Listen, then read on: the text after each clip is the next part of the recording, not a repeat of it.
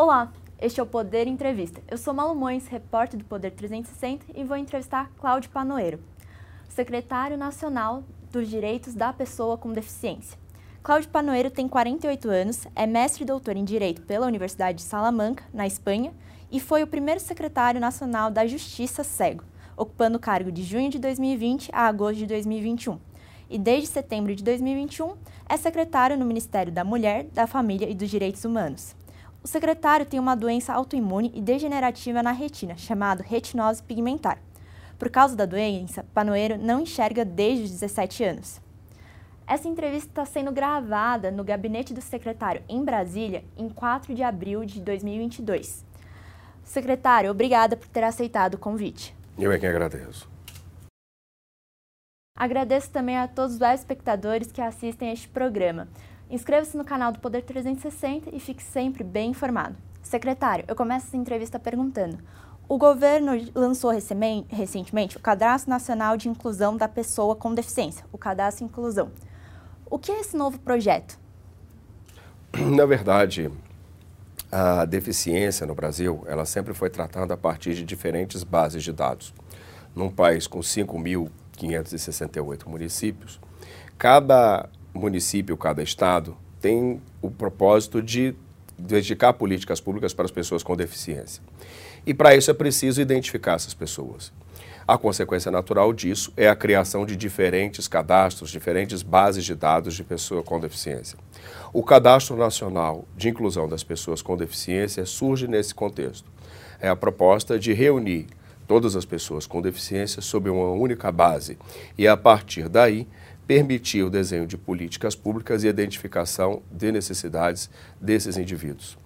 Há ainda um outro aspecto de natureza legal. O cadastro das pessoas com deficiência foi previsto no artigo 92 da Lei Brasileira de Inclusão. Assim, quando o governo cria o cadastro de inclusão para esses indivíduos, na verdade, dá cumprimento às disposições desse artigo 92 e reúne todos esses indivíduos num único banco de informações para, a partir daí, implementar políticas públicas. E como os cidadãos podem ter acesso a esse programa? O cadastro Inclusão da Pessoa com Deficiência resulta de uma parceria celebrada entre o governo federal, o Ministério da Mulher, Família e Direitos Humanos, o INSS e a Dataprev.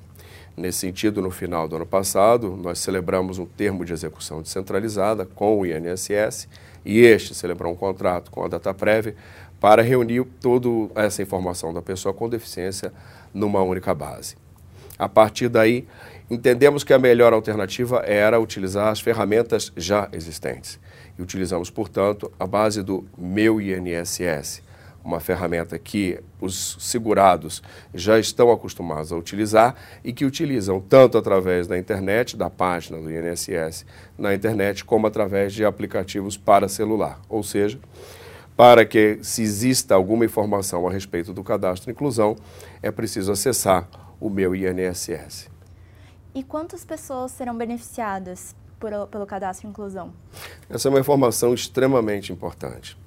A ideia, quando se fala na, no, na criação de um cadastro de inclusão das pessoas com deficiência, é, leva o cidadão comum a imaginar que ele deve procurar a plataforma, no caso o meu INSS, e lá fazer o lançamento dos seus dados para que seja cadastrado. Não é assim. O cadastro inclusão, ele parte da base do benefício de prestação continuada e da aposentadoria especial da pessoa com deficiência, hoje regulada na Lei Complementar 142. Apenas os indivíduos que fazem parte dessas duas bases de dados, repito, do BPC e da aposentadoria especial, é que estão contemplados neste primeiro momento no cadastro inclusão. Nós falamos, nesse caso, de um universo de 2 milhões e meio de pessoas distribuídas nos mais de 5.500 municípios brasileiros. E por que, nesse primeiro momento, foi priorizado só essas pessoas? Essa é uma pergunta bastante relevante. É, nós teríamos duas formas de constituir o cadastro. A primeira seria aproveitar todas as bases de dados do governo federal, incorporar todas as pessoas num único universo, e a segunda, a de utilizar as bases do benefício de prestação continuada e da aposentadoria especial. Entendemos que, como decorrência da Lei Brasileira de Inclusão, que nos impõe a necessidade de fomentar uma avaliação biopsicossocial, ou seja, que leve em conta avaliações feitas por médicos, por psicólogos e por assistentes sociais, precisávamos encontrar uma base de dados que refletisse essa realidade. Daí, como as pessoas que se submetem ao benefício de prestação continuada e à aposentadoria especial já passaram por esse processo de reconhecimento, ou seja, já foram avaliadas por médicos, por assistentes sociais, para ingressar nas políticas públicas destinadas a esse público. Então, preferimos optar por essa base de dados do BPC e da aposentadoria especial. Essa é a razão porque, neste primeiro momento, não utilizamos outras bases de dados, ainda que sejam do próprio governo federal. E o IBGE indica que há cerca de 17 milhões de pessoas com deficiência no Brasil. Essas outras pessoas, essas cerca de 15 milhões de pessoas, também vão ser incluídas no cadastro de inclusão? Sim, a ideia é de que, progressivamente, à medida que implementamos a chamada avaliação biopsicossocial, essas pessoas sejam incorporadas no cadastro. Dou um exemplo que acho que esclarece bastante a questão. Eu, Cláudio Panoeiro, que sou uma pessoa cega, por exemplo, não desfruto de nenhuma política pública relacionada com o benefício de prestação continuada, nem com a Lei Complementar 142. Logo, neste primeiro momento, não estou contemplado pelo cadastro de inclusão. Entretanto, à medida em que a avaliação biopsicossocial da deficiência for sendo implementada, a tendência é que pessoas como eu possam ser incluídas nesse cadastro. E há alguma, algum prazo, alguma previsão? Sim, nós imaginamos que a avaliação biopsicossocial estará é, pronta até dezembro desse ano. Ou seja, a partir de dezembro desse ano, começamos o processo de avaliação das pessoas com deficiência e a partir de então com, começam a ser incluídas. Isso é um processo que vai durar alguns anos, até por conta da nossa capacidade administrativa de realizar essas avaliações e essa inclusão. Repara que, como você mesmo menciona, nós estamos falando de uma base de 17 milhões de pessoas. Hoje já temos 2 milhões e meio. Isso nos dá um universo de 15 milhões de pessoas que ainda precisam ser incluídas nesse cadastro, sem considerar que essa base pode aumentar com o passar dos anos, na medida em que pessoas vão ficando mais velhas e vão tendo limitações visuais, auditivas ou de outra natureza e que acabam se caracterizando também como pessoas com deficiência. Então é um processo que vai ocorrer ao longo dos anos, mas o nosso ponto de arranque será dezembro de 2022. E o, essa estimativa do, do, IBGE ela foi revisada. Antes o IBGE avaliava que existia 4, 45 milhões de brasileiros com deficiência. Qual vai ser a importância de, da realização do censo este ano para que a gente tenha uma noção melhor de quantas pessoas há com deficiência no Brasil?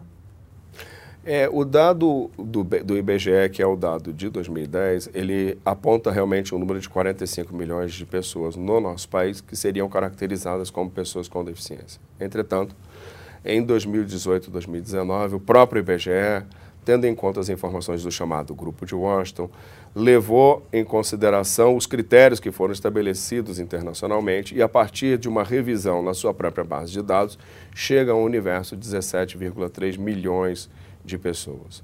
Claro, esse universo, ele agora com o novo censo, ele terá a possibilidade de ser ampliado é, a partir das perguntas que forem feitas pelos recenseadores em todo o país. Há um dado relevante que merece ser destacado aqui, de que na última sexta-feira nós celebramos com o IBGE um termo de execução descentralizada para a transferência de recursos daqui do Ministério da Mulher, da Família e Direitos Humanos para o Instituto. Esses recursos serão destinados a incluir as pessoas com deficiência na próxima PNAD, na PNAD de 2022, que é a Pesquisa Nacional de Avaliação por Domicílios. A nossa ideia é de que mais de 200 mil municípios brasileiros sejam avaliados e nestes municípios seja questionada a presença de pessoas com deficiência. Evidente que esse dado nem de longe chega à, à informação do censo, que é muito mais completa, mas nos permite, ainda que num universo menor, reconhecer a presença da pessoa com deficiência nesses domicílios. O investimento foi da ordem de 2 milhões 764 mil reais e é uma iniciativa do Ministério da Mulher, Família e Direitos Humanos inédita. Jamais se incluiu o questionamento a respeito de pessoas com deficiência na PNAD e nós tivemos a fortuna de, pela primeira vez, a partir dessa parceria celebrada com o IBGE, incluir esse dado na pesquisa. E em relação ao cadastro inclusão, qual foi o investimento do governo? A primeira fase do cadastro, que foi a parceria feita em dezembro do ano passado, foi de 824 mil reais. É uma parceria que dura um ano e que, portanto, terá que ser renovada no final de 2022 para os anos seguintes. Essa observação é importante porque o cadastro de inclusão ele é hoje uma realidade do Estado brasileiro. A sociedade brasileira, as pessoas com deficiência clamam pela existência desse cadastro, de maneira que essa transferência de recursos, esse investimento acontecerá ao longo dos anos e será, segundo nos parece, incorporada à própria realidade da nossa política pública brasileira. E qual a importância do cadastro inclusão para as pessoas que têm deficiência conseguirem acessar as políticas públicas? Foi feito um grupo de trabalho no ano de 2020, um grupo interinstitucional que contava com a participação de representantes de diferentes ministérios e da sociedade civil. E esse grupo teve a virtude de identificar 34 políticas públicas brasileiras federais voltadas a pessoas com deficiência. Dessas, 31 estão em, em ativas, ou seja, estão sendo implementadas a cada dia, e três dessas políticas precisam ainda de implementação. Qual é a vantagem de ter um cadastro e qual a relação que ele estabelece com essas políticas públicas? Ora, do, historicamente, para que uma pessoa com deficiência pudesse reivindicar os seus direitos, ela teria que fazer o que a gente chama de uma verdadeira romaria administrativa. Ou seja, precisava comprovar primeiro a sua condição de pessoa com deficiência. Portanto, procurava um médico que atestasse essa circunstância e dissesse, a partir de um documento escrito, que aquela é uma pessoa com deficiência, segundo os padrões que hoje o Brasil adota. Em segundo lugar, supondo que, por exemplo, tenha a pretensão de se inscrever num concurso público, precisaria buscar uma entidade que dissesse que aquela pessoa, por ser deficiente, precisaria de condições especiais para realizar uma prova. Se fosse um cego, precisaria, por exemplo, de uma prova em braille, de um horário estendido para a realização da prova, de salas especiais, talvez de um ledor, uma pessoa que lesse essa prova para ela, ou de um computador com um software de voz. Tudo isso teria que ser requerido pontualmente por essa pessoa com deficiência. A partir de um cadastro único, que é o cadastro inclusão, nós resolvemos dois problemas. Em primeiro lugar, o cadastro, como foi lançado, permite a essa pessoa, ela própria, a partir da ferramenta que eu já disse, o INSS, meu INSS, obter o certificado da pessoa com deficiência. Ou seja, com base nas próprias bases do governo, ela obtém uma informação que diz que ela é uma pessoa com deficiência. Mas há uma segunda entrega a partir do cadastro, que é a criação da API da pessoa com deficiência. O que é uma API? É, legalmente falando, como uma chave de acesso. Ou seja, a nossa ideia é, a partir da criação dessa primeira fase do cadastro, celebrar parcerias com universidades, estados e municípios, de maneira que essa pessoa, no exemplo do concurso público, perguntando àquele órgão, àquela banca organizadora do concurso, quais seriam as condições que ela teria para realizar a prova, essa banca, recebendo a informação, acessa através da API o cadastro e identifica, sim, essa é uma pessoa com deficiência.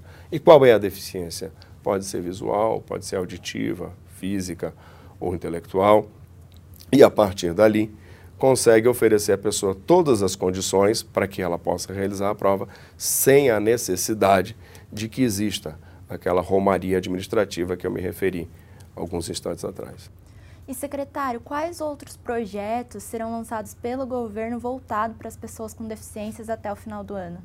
A nossa ideia é de que concentremos as nossas forças neste momento no, na incorporação de mais pessoas ao cadastro inclusão e também na implementação do modelo da avaliação biopsicossocial da deficiência.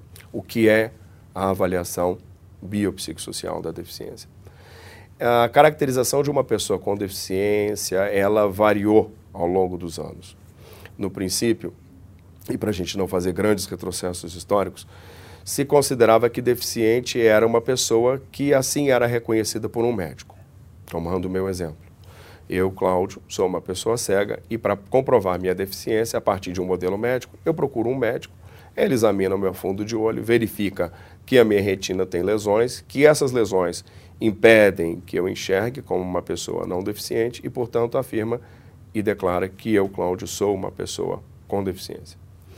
O problema desse modelo é que, em situações extremas como a minha, é fácil identificar que o modelo corresponde exatamente à realidade, mas, em algumas circunstâncias, isso não é bem assim. Imagine a hipótese de uma pessoa que não tem um dedinho mindinho do pé esquerdo. Nesse caso, se essa pessoa procura um ortopedista e ele faz uma avaliação clínica, vai dizer que essa pessoa seria uma pessoa com deficiência. Ou seja, ela deveria ter 20 dedos, 10 nas mãos, e 10 nos pés, e ela tem apenas 19 dedos. A falta de um dedo, mindinho do pé esquerdo, repito, faria com que ela fosse uma pessoa com deficiência. A consequência a partir daí é que, uma vez sendo caracterizada como pessoa com deficiência, ela passa a ter direito a desfrutar de todas as políticas públicas voltadas para o segmento. Explico.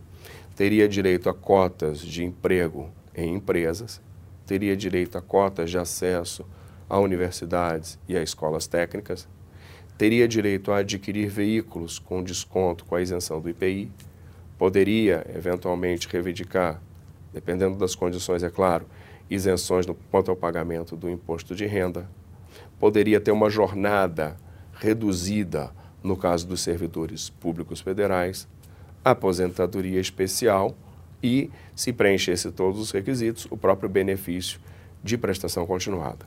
Ora, a pergunta que se faz é: Seria isso justo? A falta de um dedinho, mindinho do pé esquerdo, é, representa efetivamente uma restrição que justifique que essa pessoa desfrute de todas essas políticas públicas? Ou, alternativamente, essas políticas públicas são voltadas para aquelas pessoas que de fato têm limitações que justifiquem essas ações afirmativas por parte do Estado? Esse questionamento existiu durante muitos anos.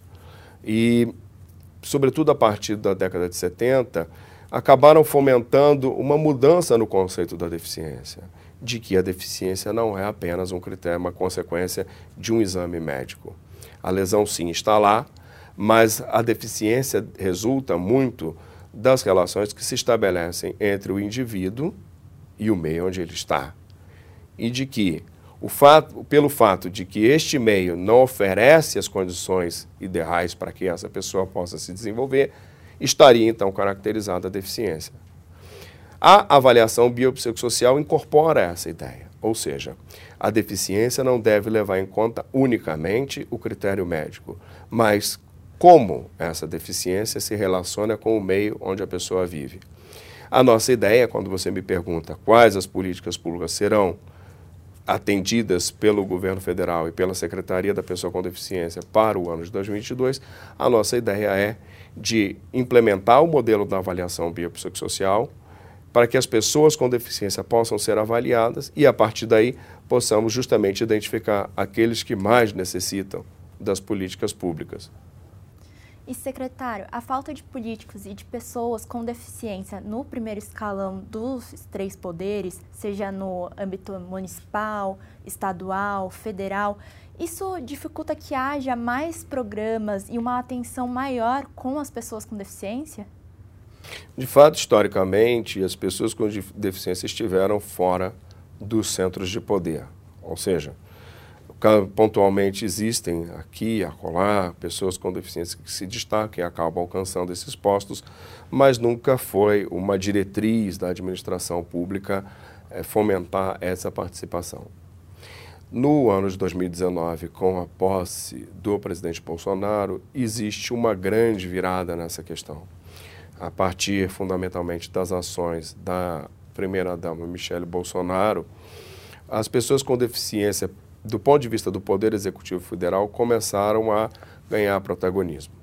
Tivemos pessoas surdas trabalhando aqui na secretaria e o maior destaque deles, a doutora Priscila Roberta Gaspar, que foi secretária da pessoa com deficiência por mais de três anos, que me precedeu aqui nesta secretaria. Também a minha presença como secretário nacional de Justiça num espaço onde jamais se imaginou a presença da pessoa com deficiência, também representa um dado relevante.